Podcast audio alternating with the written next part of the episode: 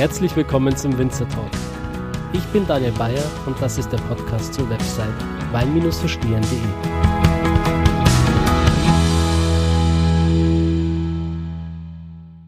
Ja, schönen guten Tag, liebe Weinfreunde und herzlich willkommen zu einer neuen Folge des Winzer Talks. Heute bin ich virtuell mal wieder an die Mosel gereist und zwar zu Timo Dienhardt und äh, ich begrüße dich ganz herzlich. Hallo in der Show. Hallo Timo. Hallo. Ja, schön, dass du es äh, zeitlich einräumen konntest, mit mir jetzt dieses Interview aufzunehmen. Ähm, wir haben jetzt Mitte Juli, bei mir hängen gerade draußen tiefe Regenwolken, also es ist gar nicht so schön hier in Bayern. Wie schaut es bei dir gerade an der Mosel aus? Wir haben auch gerade, zieht ein bisschen zu, wir hatten äh, ähm, eigentlich einen ziemlich genialen Sommer bis dato für unsere Reben. Äh, und wir warten jetzt sehnlich auf ein paar Tropfen Regen für unsere Jungfelder vor allen Dingen, die doch derbe trocken dastehen. Aber für unsere alten Stöcke ist das schier traumhaft. Zum Jahr vielleicht ein paar Worte ist äh, also sehr verrücktes Jahr. Weinbaulich selten so wenig Probleme. Äh, ansonsten natürlich äh, ganz normaler oder unnormaler Wahnsinn, den ihr auch kennt. Ich äh, kenne das von den Winzern an der Mosel, wenn man die trifft, die haben immer diesen Perro-Wahn. meistens, wenn man dann mit ihnen Freizeit verbringt und rumläuft und die beobachten das Wetter, dann sagen sie, oh, jetzt kommt Perro-Wetter, müssen wir schnell reagieren. Ist das bei dir auch so?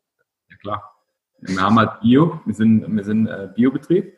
Und wenn du dann äh, mit konventionellen Rebsorten wie vor allen Dingen Pinot oder, oder Riesling dann arbeitest, musst du schon aufpassen, dass da der Bösewicht, die Peronospora, dir nicht äh, die Ernte killt. Ja, jetzt sind wir schon mitten im Gespräch, Timo.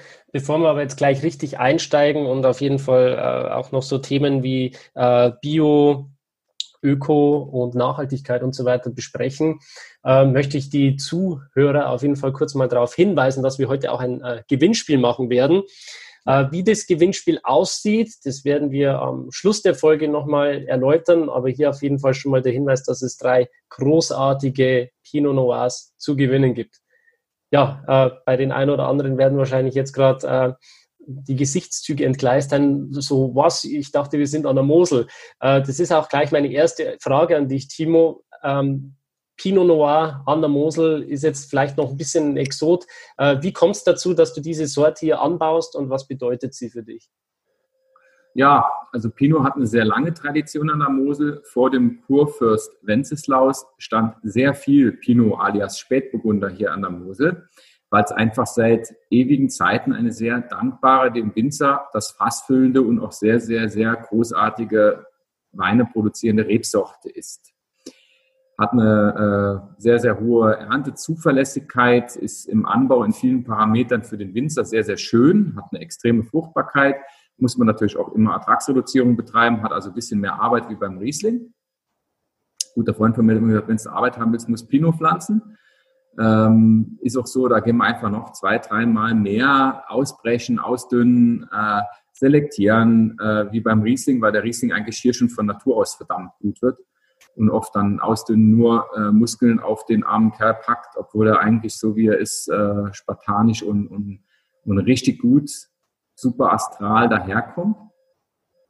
Und beim Pinot ist die, ist die Welt ein bisschen schwieriger und wir müssen uns da schon auch als Traditionalisten, als Moselwinzer ganz schön am Riemen reißen, dass wir dem nicht alle Trauben am Stock lassen. Die müssen wir wegschneiden zum Teil und ertragsreduzierende Maßnahmen treffen. Weshalb es auch leider nicht nur gute Pinots von der Mosel gibt. Zeitgleich gibt es aber auch großartige Pinots von einigen Kollegen von mir, die, äh, die einfach wirklich internationales Format haben und da werden wir hoffentlich auch noch eine große Zukunft haben für die Rebsorte. Mhm.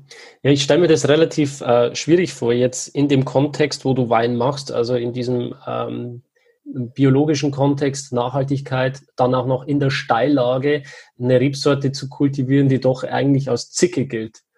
Ja. Äh, ist, ist besondere Herausforderung auch, oder?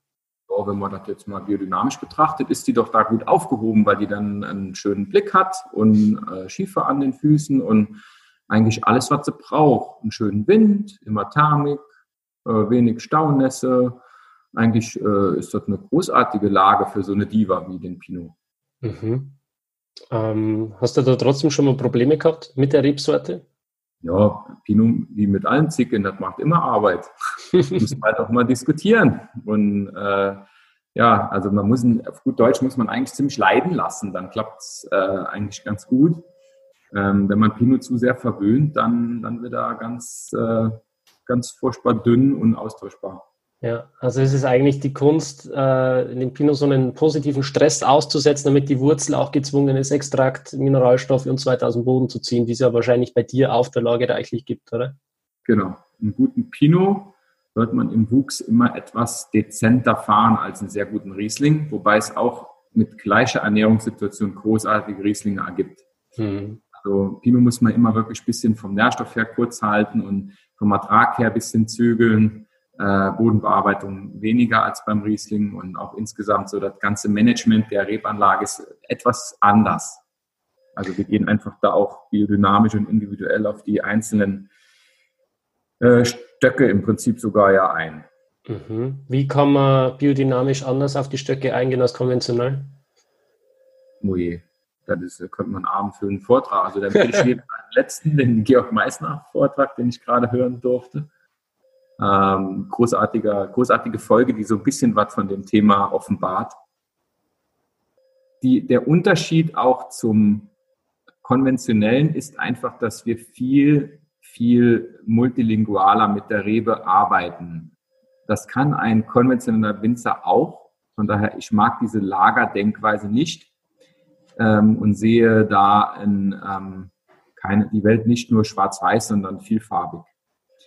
Und wir haben vielleicht hier und da die Möglichkeit, mit unseren Mitteln weniger Impact auf die Weine zu machen, und ein bisschen eine, eine verspieltere, beseeltere ähm, Weinstilistik zu produzieren. Zeitgleich möchte ich mich hüten zu sagen, dass es nur biodynamisch große Weine gibt, ähm, aber ich kenne keinen Winzer, der nicht sich mit Biothemen auseinandersetzt, der große Weine macht. Timo, ähm, wir haben jetzt über Pinot Noir gesprochen und äh, mir läuft langsam auch das Wasser so ein bisschen im Mund zusammen, wenn ich ehrlich bin, weil die geöffnete Flasche steht schon vor mir und ich möchte jetzt gerne noch ein bisschen tiefer reingehen in das Thema Pinot Noir und ich würde sagen, wie könnte man tiefer in das Thema reingehen, als jetzt auch ähm, den edlen Rebsaft hier zu verkosten. Welche Flasche hast du denn hier jetzt äh, mir geschickt, die wir jetzt gemeinsam gleich probieren werden?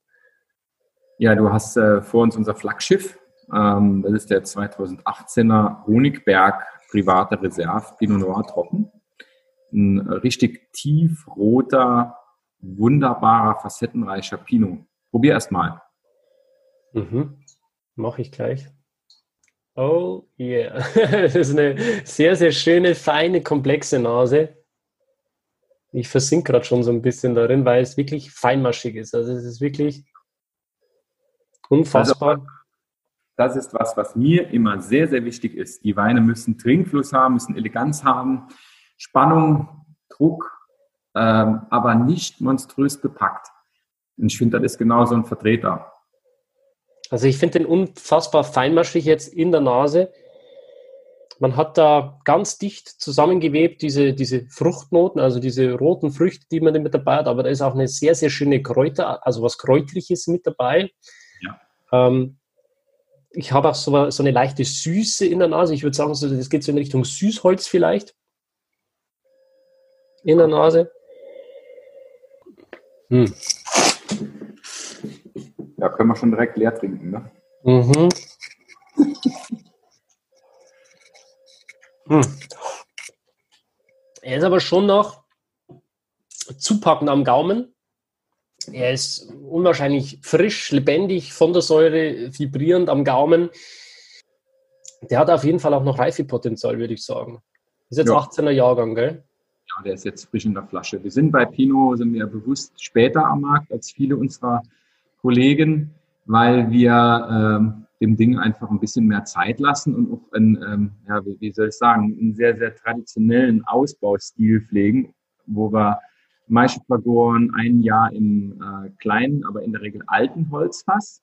Also nicht diese modernen, holzerschlagenen, sehr, sehr, ähm, ja, so markant Barrique-Weine genannten ähm, Pinots, die ich persönlich nicht mehr so mag. Ich mag das, wenn der Pinot seine, seine, seine zarte Seite irgendwo zeigen kann, die viel, viel schöner altert als diese monströs mit Holzaromen überladenen, teilweise erschlagenen Rotweine, was ich persönlich sehr ablehne. Mhm. Timo, auf der Flasche auf dem Etikett steht jetzt Honigberg. Ähm, wir haben die Zuhörer jetzt aber noch nicht geografisch abgeholt. Ähm, vielleicht kannst du, um die Leute geografisch nochmal abzuholen, genau erklären, wo genau jetzt dein Weingut sitzt und ähm, was die Lage, die wir hier jetzt im Glas haben, auszeichnet. Ja, wir sind im Herzen der Mittelmosel gelegen. Maring-Noviant heißt unser Ort. Tippt das ruhig mal bei Google ein nutzt die äh, 3D-Funktion und äh, rollt euch so durchs Moseltal. Da werdet ihr sehen, dass wir äh, genau in der Schleife, in dem Handschuh praktisch äh, zu Bernkastel-Kues ja im Prinzip liegen äh, und umzingelt von den ganzen großen Lagen der Weinmosel sind. Wir haben ähm, im Prinzip jetzt einfach mit den großen Südhängen der Mittelmosel da mit Piespocht angefangen.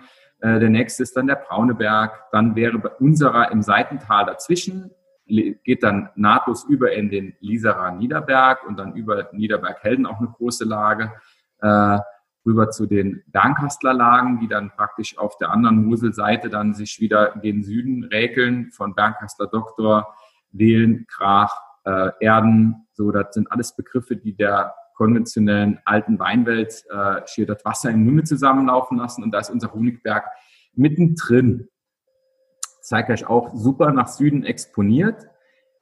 Sehr, sehr gutes Kleinklima. Wir haben ein Plateau mit Wald, wir haben tolle Schieferböden, wir haben äh, von sehr, sehr argen, sehr schiefrigen, felsigen Ecken bis zum sehr tiefgründigen Boden auch einiges zu bieten und können als Winzer da sehr schön arbeiten insgesamt eher ein trockenes Klima im Berg. Also da sind manche ähm, schier neidisch auf uns, weil wir zum einen eine gute Wasserversorgung für die alten Stöcke haben und ähm, ein recht trockenes Klima im Vergleich zu manchen anderen Mosellagen, die dann immer mal wieder eine Schauer mehr kriegen. Da haben wir eigentlich ein cooles, äh, im wahrsten des Wortes, äh, bisschen cooleres Klima als in Brauneberg, äh, wenngleich der Brauneberg großartig ist. Aber wir sind halt phänologisch da einfach fünf Tage, sieben Tage dahinter, aber immer noch früher dran als zum Beispiel große Lagen der Saar. Also da ist äh, eigentlich klimatisch gesehen für mich fast alles im Optimum. Mhm. Du hast gerade die großen Lagen der Saar angesprochen. Ist das für dich so eine Messlatte, an der du dich auch orientierst? Ja, einfach auch stilistisch. Ich finde, die Saar hat sich die letzten Jahre aufgrund der großartigen Aktivität von einigen sehr, sehr tollen Winzern da, ähm, die du auch schon im Podcast hattest in der Regel, ähm, da gut gemacht. Ähm, der Anspruch an das Saar ist insgesamt sehr hoch. Äh, so, das war so ähm, einfach und auch die das Terroir nutzen, sich da an den steilen Hängen einfach sich super, super großartige Weine machen. Mhm. Ja, kann ich nur so unterstreichen. Also bei den Winzern, wo ich auch zu Gast war, ich kann gerne ein paar Namen droppen, Florian Lauer, Roman Niewodniczanski, äh, die machen wirklich einen verdammt geilen Job und die sich aber auch ähm, als Botschafter verstehen, zu sagen, wir wollen gemeinsam an einem Strang ziehen, um die Mosel wieder dahin zu bringen, wo sie vor äh, knapp 100 Jahren war, nämlich an der Spitze, ähm, als diese Weine noch zu den teuersten, begehrtesten Weinen der Welt zählten. Ja. ja das ist immer auch mein Fokus. Also wir wollen Weine machen, die Messlatten darstellen. Und ja, wir sind aber noch im Moment in der für, für die meisten Konsumenten sehr glücklichen Lage, eigentlich zu billig verkaufen zu müssen.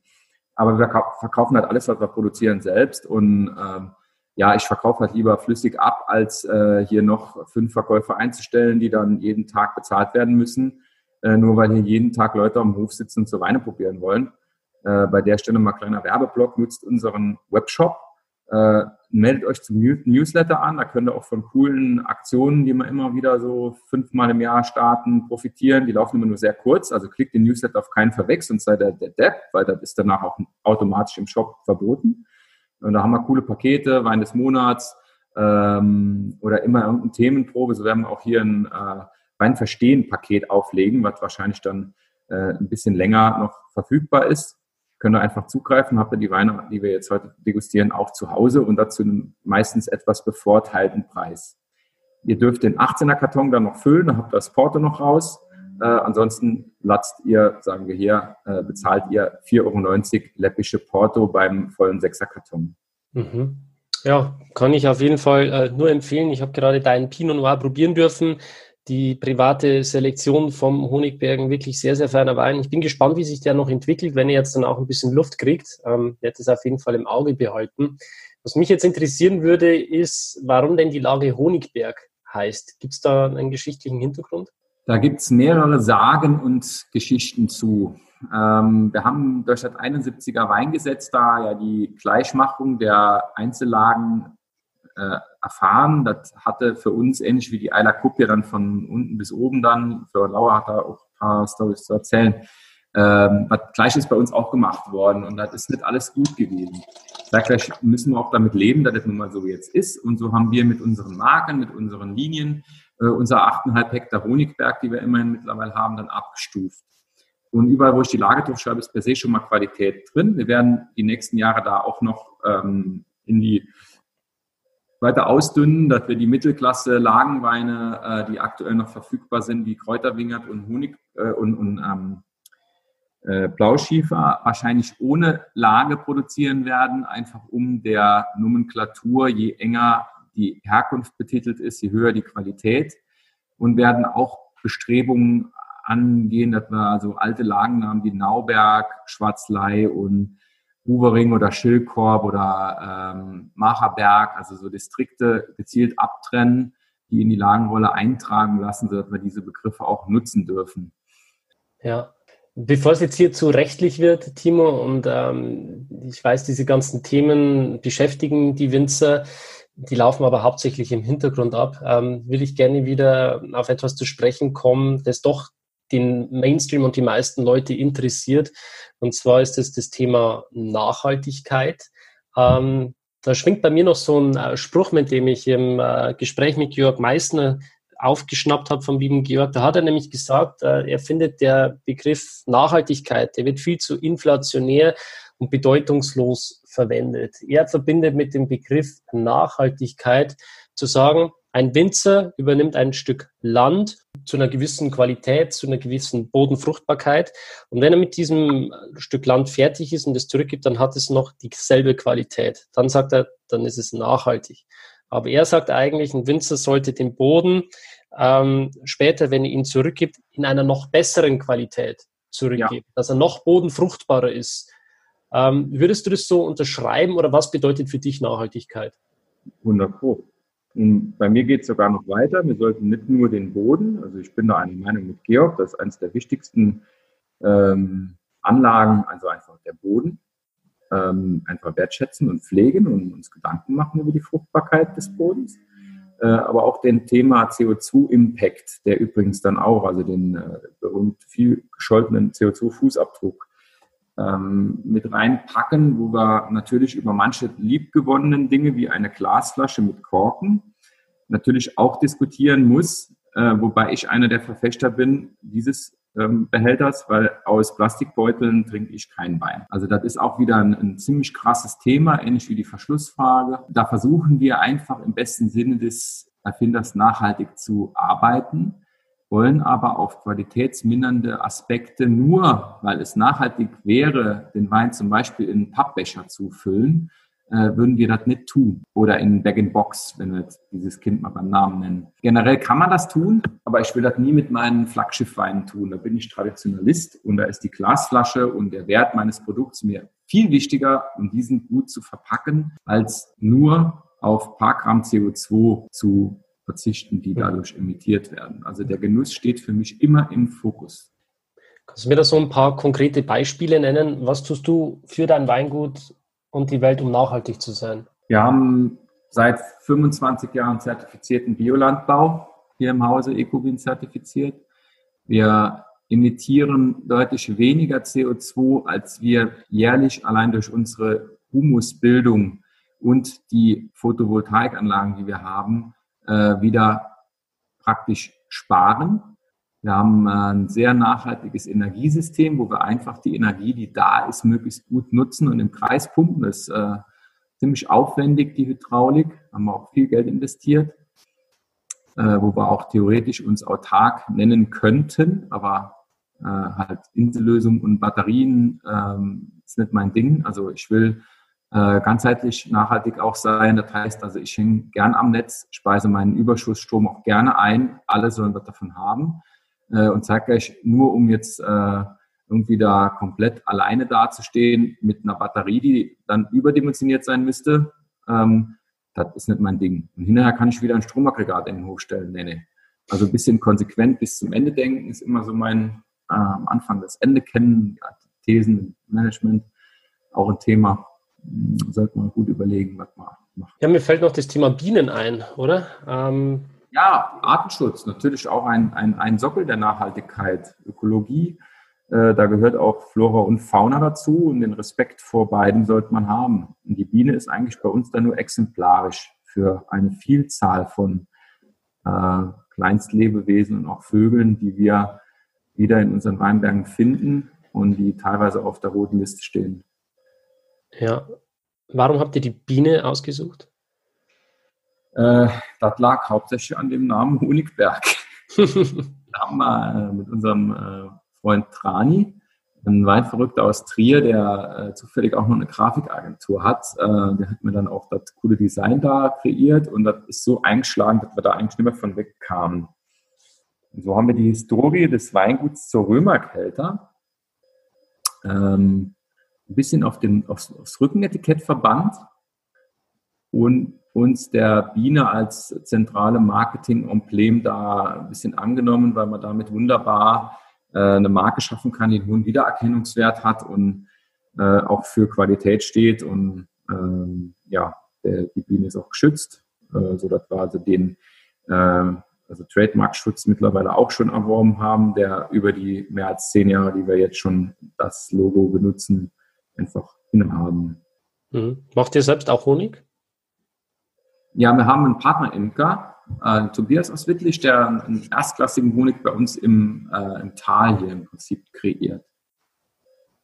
Also. Wir haben leider keine Bienenstöcke selber, war immer so ein Traum vom Papa, aber die liebe Zeit, weil so eine Biene macht halt auch Mühe, wie jedes Vieh. Stichwort Tiere ähm, ist ja auch sehr eng mit der Biodynamie, mit dem äh, Öko-Weinbau verbunden. Habt ihr da noch verschiedene Tiere, die euch im äh, Vineyard mithelfen? Da gibt es aktuell nur ein kleines Schafprojekt, wo wir verfolgen, wo ich äh, ganz heiß drauf bin, mal einen Weinberg mit Schafen zu bestücken. Ähm, einen Wanderimker da engagieren wollen, wird wahrscheinlich aber erst nächstes Jahr klappen weil das braucht eine gute Planung, weil die Herde muss ja geführt werden ähm, und möglichst wenig äh, Stress auf den Transportwegen bekommen.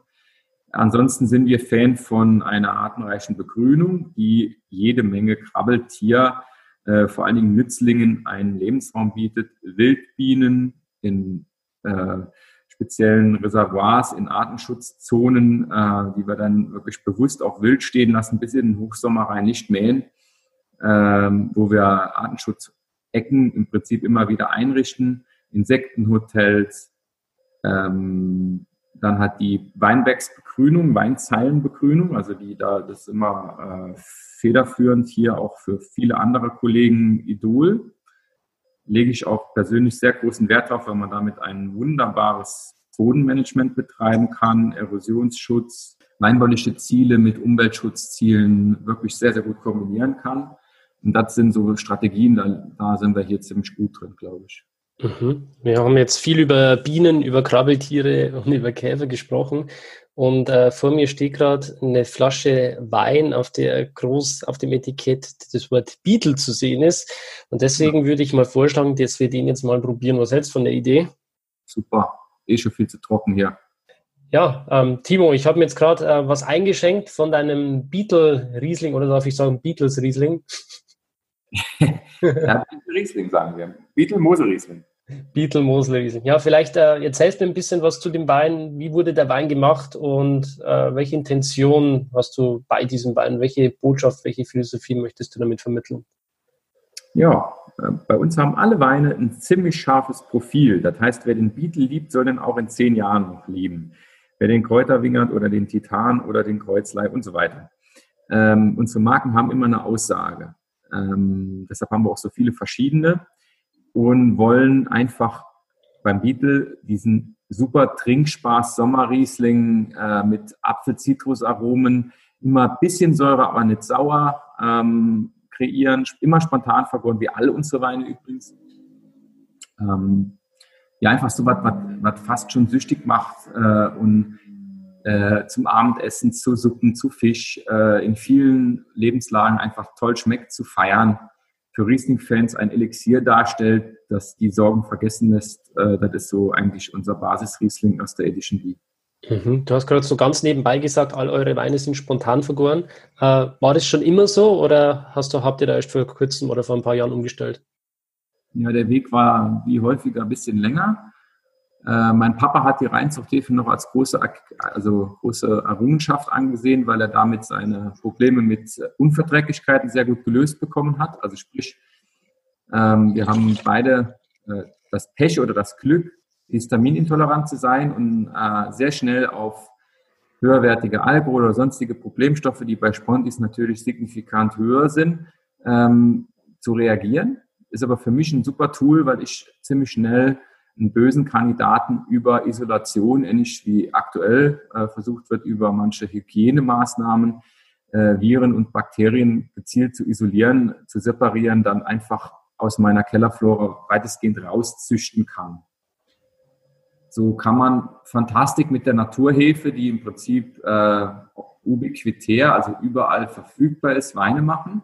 Wenn man weiß, wie Hefe wächst und wenn man tolle Trauben hat, braucht man eigentlich außer tollen Trauben vielleicht noch ein bisschen Temperatur und mal ein bisschen Luft oder auch keine Luft, keine weiteren Hilfsmittel. Weil in der Luft sind die Bakterien, äh, also die, die Hefepilze, also die Saccharomyceten, und die kann man gezielt über ähm, einfach ein bisschen Erfahrung dann äh, für sich gewinnen und dann machen die einen geilen Job und der Wein wird super, super, super facettenreich und oft viel, viel besser wie ein singulär mit einem einzigen Stamm äh, versetzte Hefe, die eventuell die Seele des Weines ruiniert. Mhm. Ja, ich finde es auch sehr spannend, immer wieder spontan vergorene Weine zu verkosten. Es gibt auch fantastische Weine, die mit Reinzuchthiefen behandelt wurden, äh, überhaupt keine Frage. Aber dennoch ähm, ja, gibt es dem Wein, finde ich, immer so eine gewisse Unvorhersehbarkeit, ein bisschen mehr Komplexität, ein bisschen was Wildes. Hast auch gut zum Namen wilde Hefen. Und das äh, weiß ich sehr zu schätzen bei den Weinen. Was mich auch interessieren würde jetzt an dieser Stelle, weil ich das Thema auch in meinem Blog jetzt immer wieder behandelt habe und auch die äh, Follower immer wieder nachfragen, wie es denn mit dem Thema Sulfite ausschaut, Schwefel. Da hängt immer noch sehr stark in den Köpfen drin, dass ähm, Schwefel was unfassbar Böses ist, dass es Kopfschmerzen auslöst, ähm, Allergene und so weiter. Mich würde mal interessieren, wie deine Meinung zum äh, Schwefel ist. Ist es wirklich so ein verteufeltes Zeug ähm, oder sagst du, ja, ist eigentlich gar nicht so wild. Wir setzen auch Schwefel ein, um die Weine stabil zu halten. Wie, wie ist da deine Meinung? Ja, Kurzform, ähm, wirklich ganz runtergebrochen ist so, Schwefel ist gesundheitlich überhaupt kein Problem. Habe da immer mit dem Alkohol zuerst ein Problem wie mit dem Schwefel, immer. Ähm, Zeitgeist schmeckt Schwefel einfach für Otto Normalo und da sind ganz oft ihr Laien oder du Laie, der gerade den Podcast hörst, viel empfindlicher als ein trainierter Gaumen, der mehr oder weniger über die verfluchte Adaption schon sich an diesen Geruch sehr stark gewöhnt hat, äh, viel empfindlicher. So haben wir häufig in Vergangenheit auch zu viel geschwefelt, wobei wir immer eher dezent geschwefelt haben. Und es gibt auch eine gewisse Korrelation zwischen Weinen, die sehr, sehr viel Schwefel verbraucht haben oder bekommen haben und eine hohe Gesamtersuche aufweisen, und Unverträglichkeiten. Ja, merke ich schon. Aber das liegt nicht am Schwefel. Der Schwefel ist ein Segen. Der Schwefel ist ein Korsett. Der Schwefel ist, äh, wenn ihr so wollt, für manche Weine das Ein und Alles, das Rückgrat. Ähm, zeitgleich sollten wir den bösen Buben, den sehr wirksamen Schwefel auch kritisch hinterfragen. Also jetzt kommt die Antithese. Was ist beim Rotwein, der alle Gärungen durchlaufen hat, der eventuell viel zu viel Gerbstoff hat, der eventuell viel zu, der hat Mikrobell gar keine Probleme mehr hat, warum soll ich da stark schwefeln? Äh, anders beim süßen Wein, beim Kabinett oder bei einer Spätlese, da ist der Schwefel schier äh, lebensnotwendig, weil der wird euch im Kühlschrank sofort angern, sonst oder schon in der Flasche im Auto. Ähm, und ihr braucht doch keine Angst vom Schwefel zu haben. Aber fragt, fühlt, probiert. Und das ist auch ein Wert, den euch jeder Winzer erzählt. Äh, mittlerweile sogar teilweise in Webshops drin äh, stehen die Schwefelwerte. Und bewertet es nicht über, aber probiert ruhig auch mal Naturalweine, ungeschwefelte Weine, wo wirklich Zero Zusatz war. Äh, das ist echt ein super spannendes, geniales Thema. Haben wir übrigens auch gerade aktuell noch ein Rosé Natural, das ist der gleiche wie der äh, 2019er nicht Natural Rosé. Äh, sind noch ein paar wenige Flaschen da. Wenn er schnell sagt, könnte ich mir nur eine ergattern. Kauft aber bewusst nicht mehr als eine, weil das polarisiert und sprengt die, die Runden in zwei Lager. Hm, also da könnte man das gut vergleichen, quasi einen geschwefelten und einen ungeschwefelten Wein einfach mal gegenüberzustellen, oder?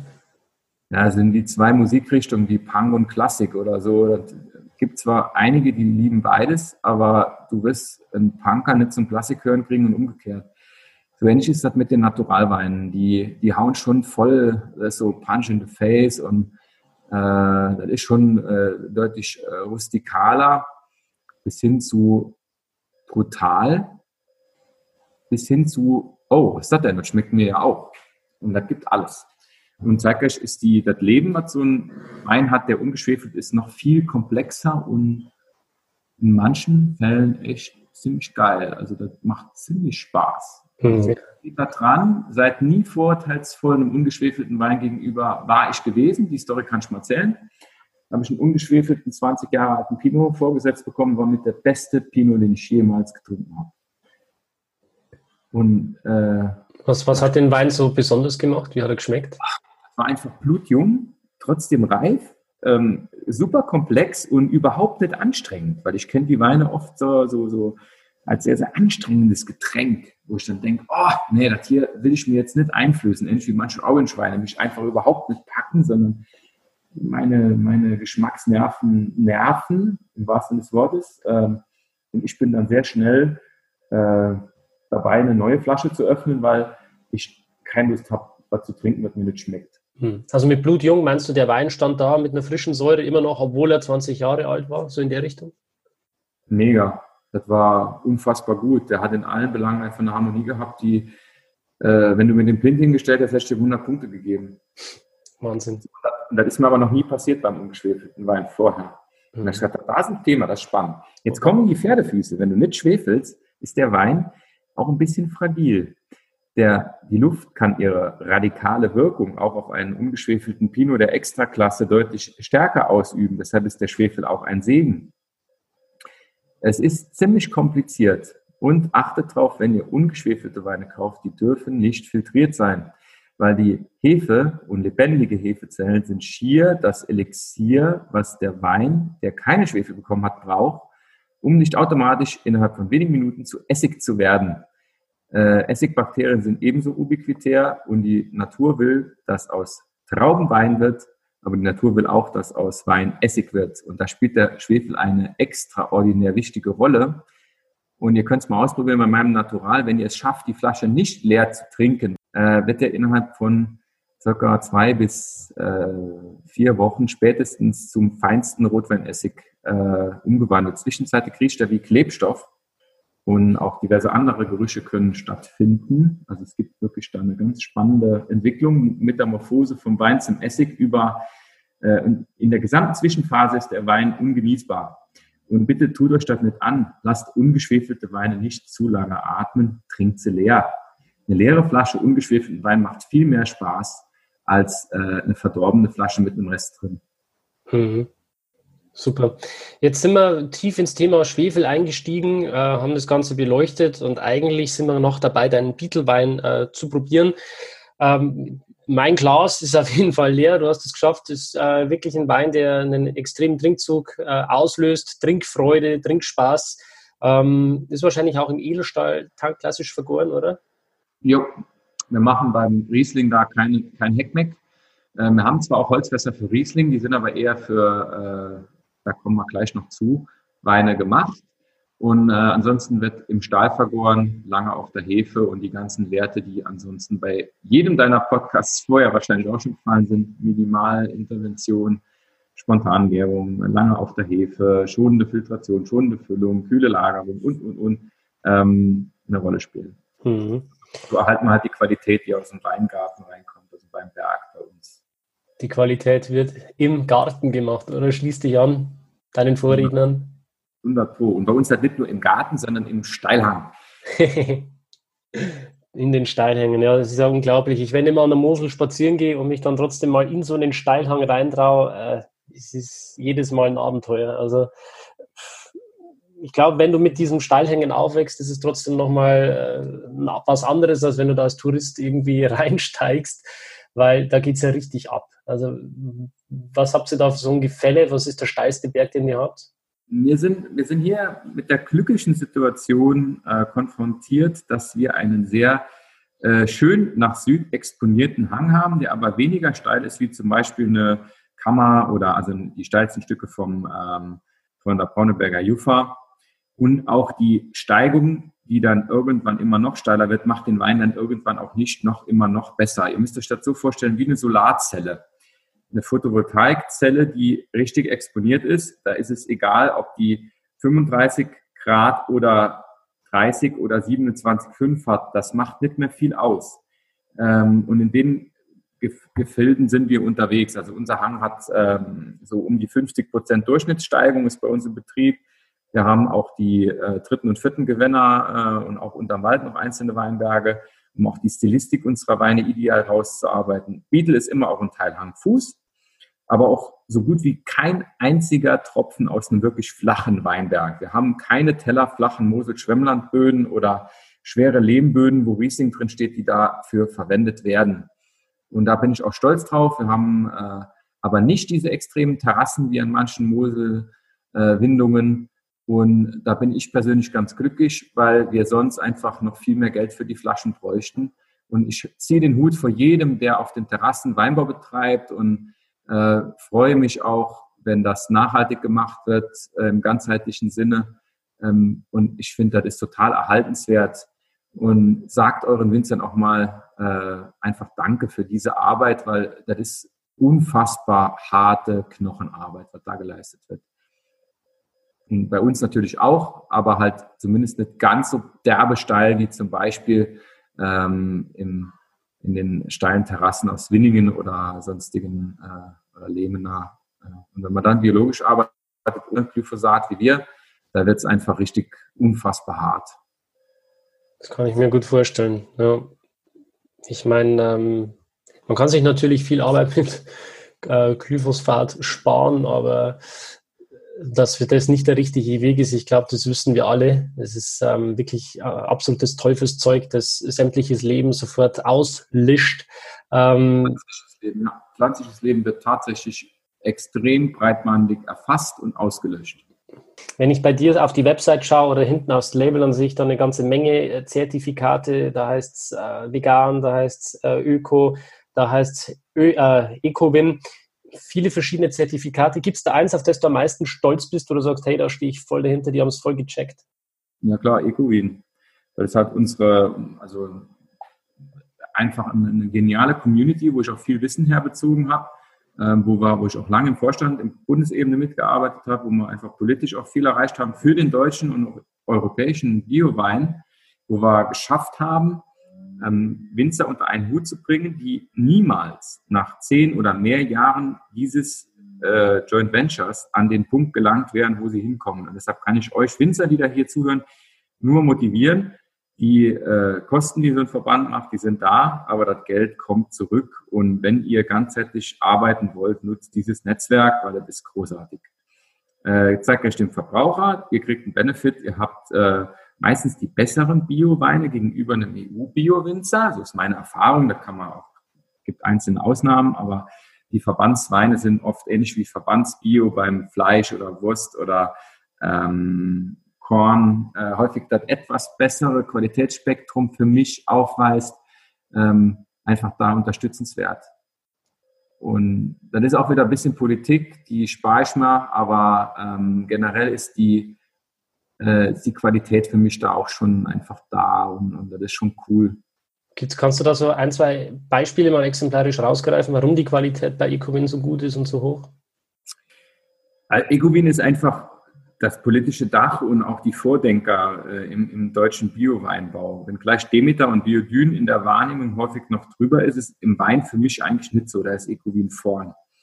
Ähm, zum einen hat Demeter für mich immer so ein Ganzheitlichkeitsproblem, weil Steiner Antialkoholiker war. Ähm, und dann will man ein alkoholisches Getränk nach Demeter-Richtlinien auszeichnen. Das ist immer für mich ein bisschen eine Diskrepanz. Ecovin ist, äh, hatte die ersten Richtlinien, wo die EU einiges von abgeschrieben hat äh, und ist auch federführend im Bereich äh, Biodiversitätsmanagement und macht da einfach einen, einen, wirklich tollen Job für die Natur, für die Winzer, bietet ein Dach, eine Heimat, Beratung, Hilfe in vielen Lebenslagen, ist für uns da der Verband. Mhm. Also es ist quasi so, wenn man Demeter jetzt anschaut, da fußt ja diese ganze Biodynamie und die Lehre auf Rudolf Steiner. Ähm, und das ist aber jetzt bei äh, Ecowin, sind diese ganzen Regelungen anders entstanden, unabhängig von Rudolf Steiner, oder? Ja, korrekt. Wir sind auch äh, der, von der Heimat her ein biologisch-organischer Verband. Biologisch dynamisch hat die Heimat, die sich auf Steiner beruft. Wir haben auch ein Joint Venture mit Demeter. Wir könnten, also ich könnte für relativ kleines Geld eine Doppelmitgliedschaft anstreben. Ist auch hier immer wieder mal in der Diskussion. Äh, hätte ich auch schon Spaß dran.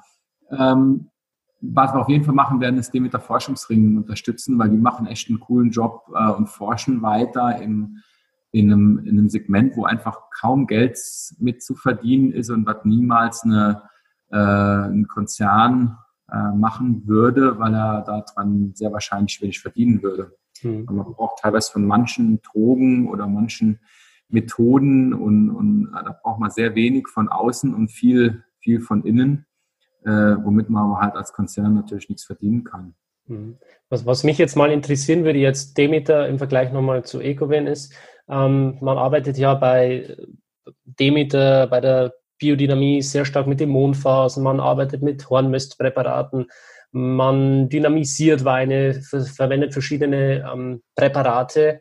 Ähm, ist das bei Ecovin das Gleiche oder unterscheidet Nein. man sich da nochmal? Nein, ähm, muss man nicht. Wenn man ein Ecobin-Logo ähm, haben will, muss man nicht biodynamisch arbeiten. Man kann aber trotzdem. Ähm, und Biodynamie ist für mich auch immer so ein Thema, weil ich in der Werbung eigentlich nicht zu Hause sehe. Da sind wir nämlich ganz schön im Esoterikbereich, wo ich immer sage, nee, nee, das ist keine Esoterik, das wirkt. So, und diese Diskussion, die ist häufig wenig fruchtbar. Mir ist viel wichtiger, dass der Wein diese Wirkung transportiert und ich respektiere Steiner und viele Methoden und Ideen seiner Zeit, aber ich sehe das als temporäre Phase im kosmischen Gesamtgeschehen und äh, ich finde, man muss nicht alles auf den mit Copyright runterbrechen. Wir schaffen gerade auch neue Verfahren, die eventuell irgendwann auch alle benutzen dürfen sollen. Ich bin da eher der Open Source Mensch als der nur Copyright und wer hat's erfunden Typ, weil das ist, das bringt nämlich nicht. Wir müssen die Welt besser machen. Wir sind alle in der Pflicht. Und ich bin da voll bei Georg Meissner. Wir müssen die Fruchtbarkeit der Erde steigern und wir müssen die Welt besser machen, zu einem besseren Platz, als sie, wir sie vorgefunden haben. Und da haben wir schon ganz schön viel zu tun.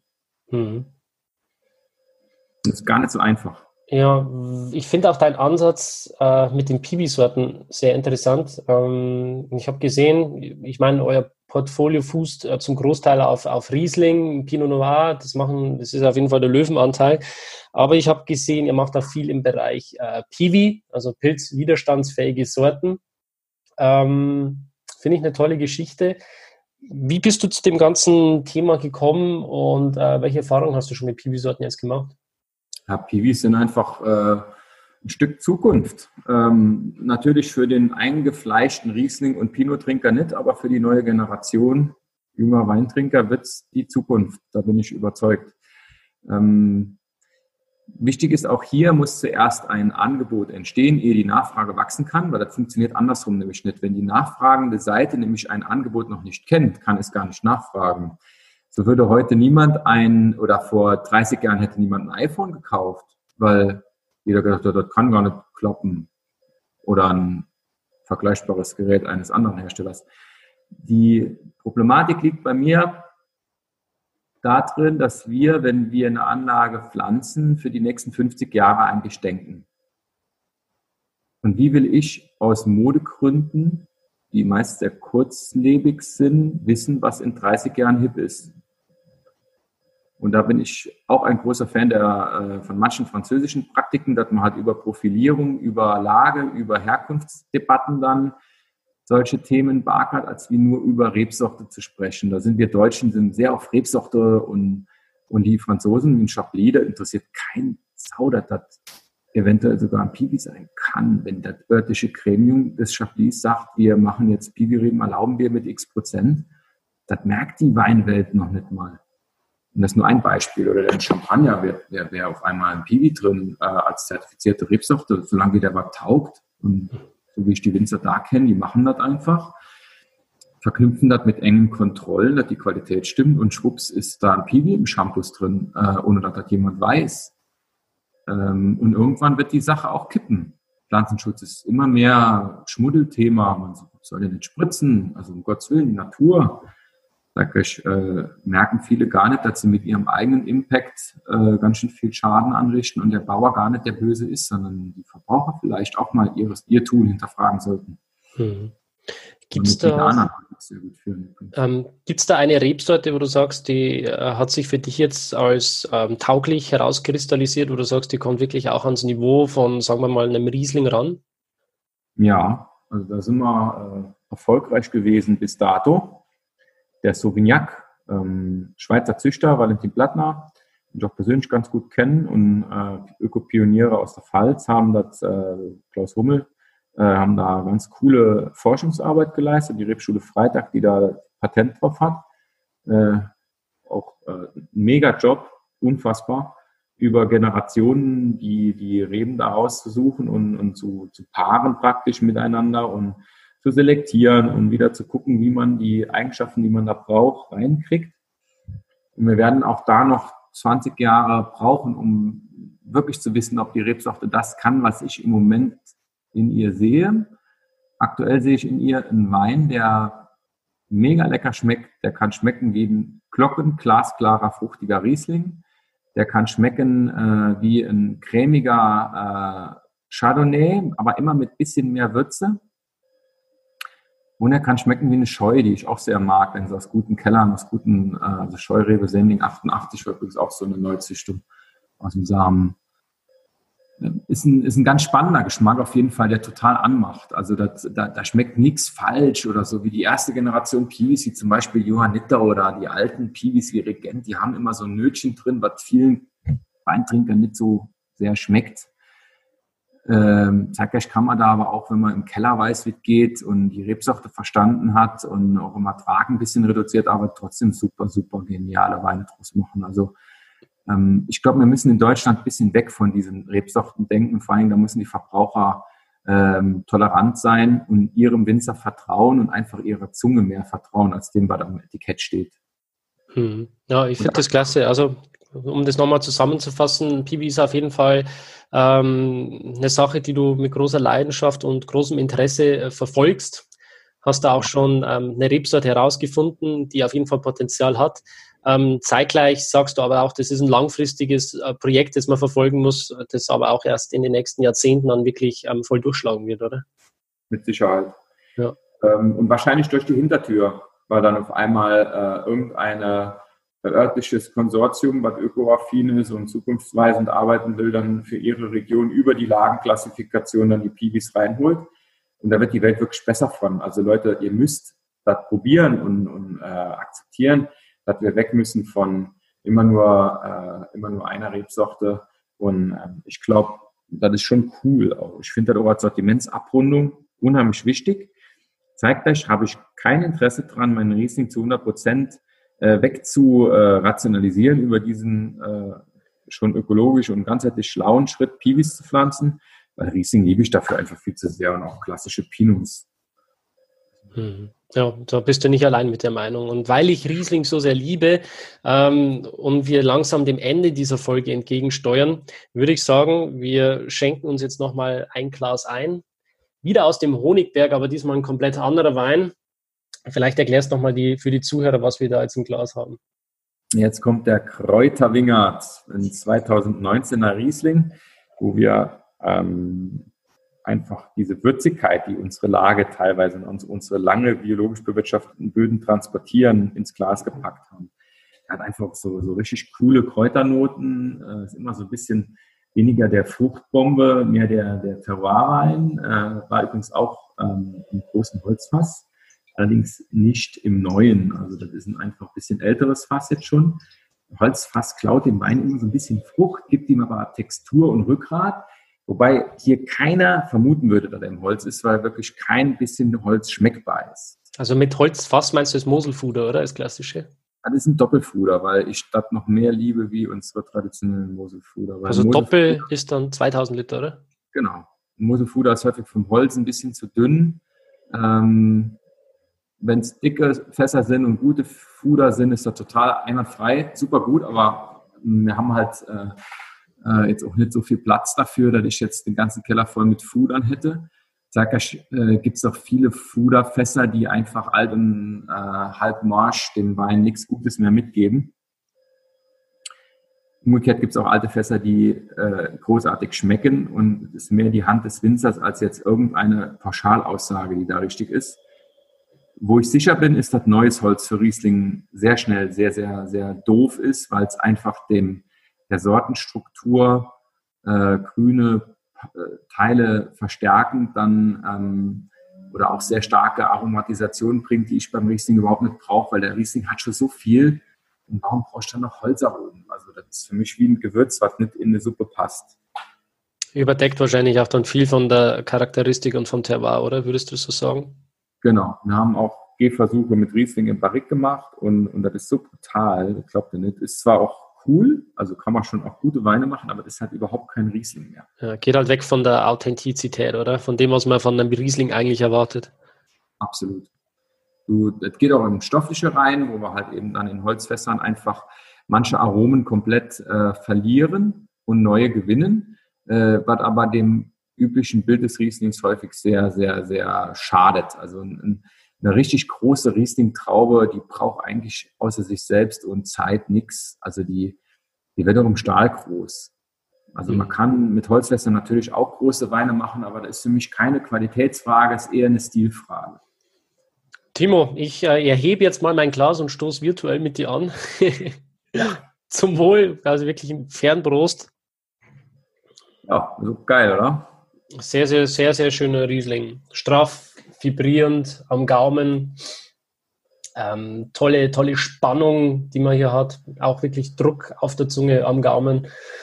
Gleichzeitig dieses äh, Mineralische auch und die Kräuter, die du beschrieben hast. Ähm, eine gewisse Zitrischkeit, also was Zitrisches, das da mitschwingt. Ähm, sehr, sehr schöner Riesling, wo ich mir aber auch vorstellen kann, dass der ein paar Jahren noch mehr Spaß macht. Ist so. Die, äh, äh, der Kräuterwingert ist auch immer so ein Wein, wo ich eigentlich erst nach einem, nach einem Jahr in der Flasche richtig, richtig gut finde. Äh, das wird uns zwar jetzt auch schon zum Teil äh, von manchen Liebhabern da sehr, sehr früh und jung gekauft, aber das ist mein Ziel, auch vielleicht so einen Wein auch ein bisschen später anbieten zu können, weil die halt einfach ein Jahr oder zwei auf der Flasche noch viel besser schmecken. Mhm. Ähm, wir haben in jedem unserer Weine ist eine ganz klare Aussage drin und jeder Jahrgang darf auch eine Aussage reinbringen. Äh, wobei wir halt eben in, in sehr, sehr guten Jahren äh, volle Portfolio ausschöpfen können oder auch in manchen Jahren, wie jetzt 19, hatten wir sehr kleine Erträge mit aber einer sehr hohen Qualität, gibt es halt keinen Basiswein. Äh, aber wir hatten Glück, dass wir 18 genug produzieren konnten, für das Jahr wegzustecken. das ist auch immer so ein bisschen mein Ziel, dass wir äh, die Textur und die Eigenschaften, die ein Wein hat und das Profil nicht verlassen müssen, nur um zu überleben. Und wer einen Kräuterwingert kauft, kriegt von uns einen Kräuterwingert. Das ist diese würzige, säurearme, bisschen weniger auf Frucht, mehr auf Mineralität fußende Stilistik. Wer einen Titan kauft, der kriegt einen vollen Gelbfrucht, richtig so ein Maul voll Wein, sage ich immer. Also das ist äh, richtig Hochkaräter. Wer äh, Weine, die teilweise sehr teuer, von KPK zum Beispiel, um eine Abkürzung zu nennen, schätzt, der wird solche Weine lieben. Äh, wer lieber die verspielten Spontis mag, der kann auch mal eine Kreuzlei probieren. Der Weinberg, der bringt immer ziemlich wilde Aromen raus, die, die super tief sind und auch in schlechten Jahren große Weine bringen. Äh, der 17er Kreuzlei müsst ihr mal probieren, das ist richtig cool. Und dann arbeiten wir halt mit der Restsüße und mit der Stilistik auch bei den Kabinetten zum Beispiel. Der Blauschiefer-Kabinett Feinherb, aktuell noch als Kabinett betitelt, ist ein, ein super leckerer äh, Feinherber Riesling, mein Anti-Stress-Wein. Der Kabinett Süß ist äh, klassischer Mosel, Kabi 7,5 Alkohol, super auf den Punkt, fruchtig, bisschen sponti, wild, aber auch trotzdem super trinkig und Sommergetränk par excellence und so weiter. So könnte ich jetzt noch jeden Wein beschreiben. Mhm. Timo, bevor wir jeden Wein beschreiben, würde ich gerne noch einen Vergleich äh, äh, anstellen. Wir haben jetzt hier zum einen den Pinot Noir aus dem Honigberg probiert und einmal den Riesling aus dem Honigberg. Ähm, würdest du sagen, da gibt es so einen gleichen gemeinsamen Nenner, wo man sagt, ähm, da, da merkt man jetzt wirklich, das ist die gleiche Lage und genau diese Note, wo man da jetzt im Pinot hat, schmeckt im Riesling auch. Super Frage. Äh, ja, probiert sie, weil äh, ich glaube, ja, glaube, unsere Weine sind äh, facettenreich, individuell und trotzdem haben sie eine gemeinsame Linie, eine Note und eine Handschrift. Und das ist mir viel wichtiger, wie dass jeder Wein jedem schmeckt.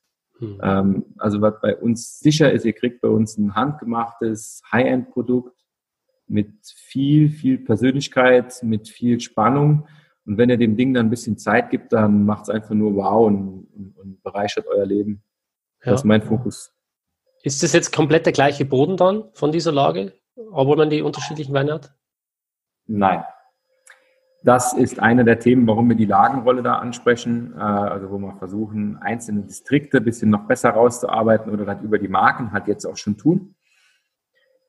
Ja, und, und Boden kann halt was. Zeitgleich ist es aber so, dass ähm, nicht immer im gleichen Weinberg der beste Wein wächst, das weiß jeder Winzer. Und da muss man halt steuernd eingreifen und hier und da äh, macht die Natur halt auch mal was, was man jetzt nicht erwartet hätte. Und dann gibt es eine Schauer mehr oder zu wenig oder man muss da einfach helfen und assistieren. So, so sehe ich meinen Job halt auch. Ich verstehe mich als Naturassistent für großartige Weine. Und die Qualität, die dann im Glase ist, die soll euch faszinieren und, und die, ja, unsere Arbeit dann auch äh, lebensqualitätssteigernd näher bringen.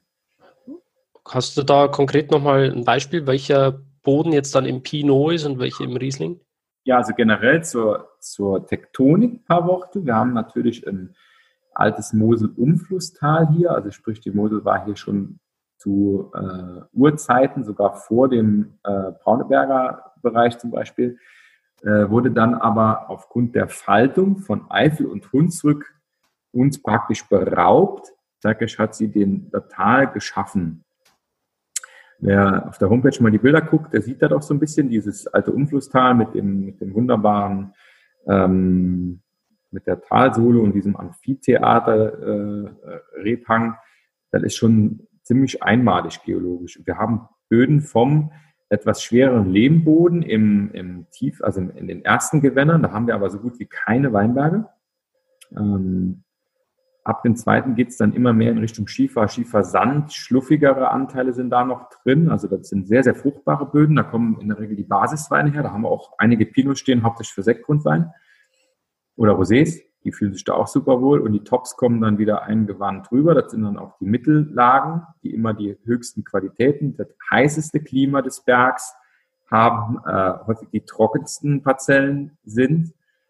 Ähm, und der Hang äh, Zopf, also der, der, die Stirn, der, ähm, wie Nauberg zum Beispiel bei uns, die sind ähm, wieder ein bisschen kühler. Haben wir jetzt gerade neu gepflanzt vor vier Jahren und äh, werden da auch wahrscheinlich ein paar richtig, richtig große Weine äh, keltern über die nächsten 50 Jahre. Hoffe ich, äh, wenn ich noch so lange aktiv sein darf, äh, dazu begleiten, was wir jetzt an Ideen haben, um, um da die Früchte unserer Arbeit irgendwann auch noch ernten dürfen. Und ist die nächste Generation schon in Planung oder ist die schon am Start? ja, noch, äh, äh, mein, ich habe selber noch keine Kinder. Meine Freundin hat äh, einen achtjährigen Kerl, Lenny. Mhm. Und äh, ja, das ist sehr ähnlich, also wie mein eigener Sohn, aber selber habe ich noch kein Kind. Ja, ähm, Timo, bevor, also wir machen jetzt den Sack gleich zu und ich habe es ja am Anfang schon mal erwähnt, ähm, die Leute haben jetzt die Möglichkeit, deine Weine zu gewinnen. Sehr, sehr großzügig von dir, finde ich wirklich toll, äh, dass du das machst. Du hast gesagt, zwei Zuhörer, also wirklich gleich zwei, haben die Möglichkeit, drei deiner Weine zu gewinnen und zwar ein Pinot Noir Paket. Kannst du vielleicht noch mal kurz sagen, welche drei Weine jetzt in diesem Pinot Noir Paket enthalten sein werden? Gerne. Unser großartiger Honigberg private Reserve, den wir auch hier verkostet haben im Paket. Dann der kleine Bruder, der nicht wirklich äh, schlecht ist, sondern einfach nur ein bisschen einfacher gestrickt, euch auch wahrscheinlich viel Spaß machen wird, noch ein bisschen unzugänglicher, noch ein bisschen jugendlicher daherkommt. Und ein wunderbarer Rosé, den ihr auch noch ruhig noch zwei, drei Monate vergessen dürft im kühlen Keller, äh, der echt Spaß macht. Ein richtig schön trockener Rosé, nicht diese süßen Zuckerschwänzchen-Rosés, sondern einfach so ein richtig ehrlicher, toller Sommerrosé, der eine Tiefe hat, die super ist. Äh, ja, die drei haben wir in ein Paket für euch gepackt. Yes, und um an diesem Gewinnspiel teilzunehmen, liebe Zuhörer, möchte ich euch jetzt bitten, diesen Podcast bei iTunes eine positive Bewertung dazulassen und einen Kommentar, wie ihr den Podcast findet. Damit ich euch dann auch anschreiben kann, damit ihr, also dass ihr gewonnen habt, möchte ich euch bitten, in diesem Kommentar entweder eure E-Mail-Adresse zu hinterlassen oder euren Instagram-Account. Das sind die Teilnahmebedingungen. Wenn ihr sagt, hey, äh, wir haben keinen iTunes und können da so gar nicht mitmachen, ähm, dann könnt ihr diese Folge auf Facebook oder auf, auf Instagram teilen und dort auch nochmal sagen, wie ihr den Podcast findet. Ja, so viel dazu. Ich wünsche euch ganz viel Glück und Spaß bei diesem Gewinnspiel. Ähm, sind wirklich hervorragende Weine, die ich jetzt probieren durfte. Ähm, das Weingut wurde mir auch schon von mehreren Seiten äh, wirklich empfohlen. Und ja, ich, ich kann es jetzt auch wirklich hier nur weitergeben. Tolle Weine, die der Timo macht. Ähm, Im Einklang mit der Natur.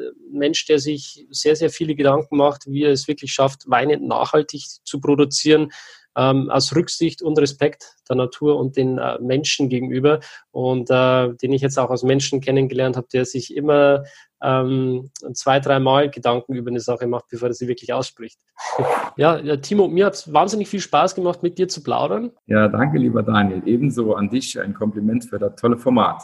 Danke. Ja, und äh, ich hoffe auf jeden Fall, wenn jetzt äh, die Corona-Pandemie, der Wahnsinn vorbei ist, ähm, dass ich dann auch bei dir mal im Weingarten auf jeden Fall wieder vorbeischaue und mir das Ganze mal live anschaue. Aber ich glaube, live ist es trotzdem nochmal was anderes ähm, als jetzt über die Website, über den Podcast, oder? Ja, klar. Ich kann jedem nur ermutigen, bucht ein Rebentheater, kommt zum Sommernachtstraum oder ruft mich einfach an für eine Weinprobe. Äh, ganz pauschal, äh, einfach vorbeikommen ist bei uns immer ein bisschen schlecht, weil wir echt viel im Weinberg sind und äh, ich das auch so beibehalten will. Also wir haben keine große Vinothek oder so, aber ihr könnt natürlich trotzdem vorbeikommen, Weine probieren, aber meldet euch bitte kurz vorher an, damit wir auch Zeit haben. Alright, ihr habt es gehört, liebe Zuhörer. Ansonsten bleibt mir nur noch zu sagen, vielen Dank für deine Zeit, Timo, und an die Zuhörer bis zum nächsten Mal. Tschüss.